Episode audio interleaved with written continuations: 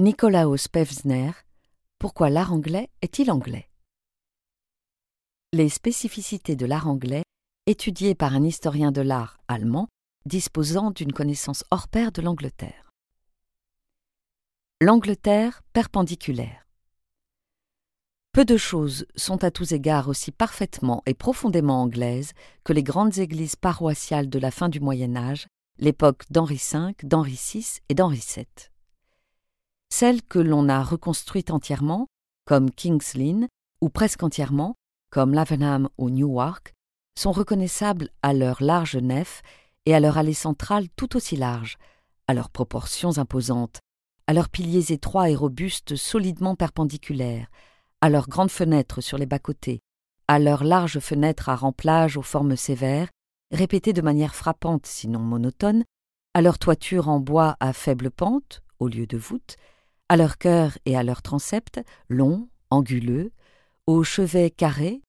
au lieu de chevets de forme arrondie ou de chapelles rondes ou polygonales, à leurs grandes fenêtres dans le prolongement du chœur, des transepts et de l'extrémité ouest.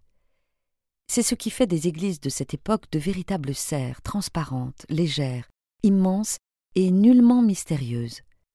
Elles ont toujours dû produire cet effet, le vitrail figuratif ayant été circonscrit à des zones choisies, entouré de beaucoup de vitrail blanc, c'est-à-dire transparent. Cette description de l'architecture anglaise du style que l'on nomme à juste titre perpendiculaire est exacte bien que subjective. Il y a là aussi des polarités, et si l'on pouvait voir une église perpendiculaire avec tout son mobilier d'origine, elle produirait sans doute un effet d'immensité et de clarté moins uniforme car il s'y trouvait un grand nombre de cloisons, de chapelles, d'hôtels, de retables et de monuments funéraires à baldaquin qui brisaient la régularité du style architectural, même si ces infrastructures et ce mobilier intérieur étaient souvent eux-mêmes très répétitifs, comparés surtout aux fantaisies brillantes des ouvrages allemands de l'époque. Les cloisons, en particulier au sud-ouest de l'Angleterre, ont beau être riches en détails minutieux parfaitement sculptés,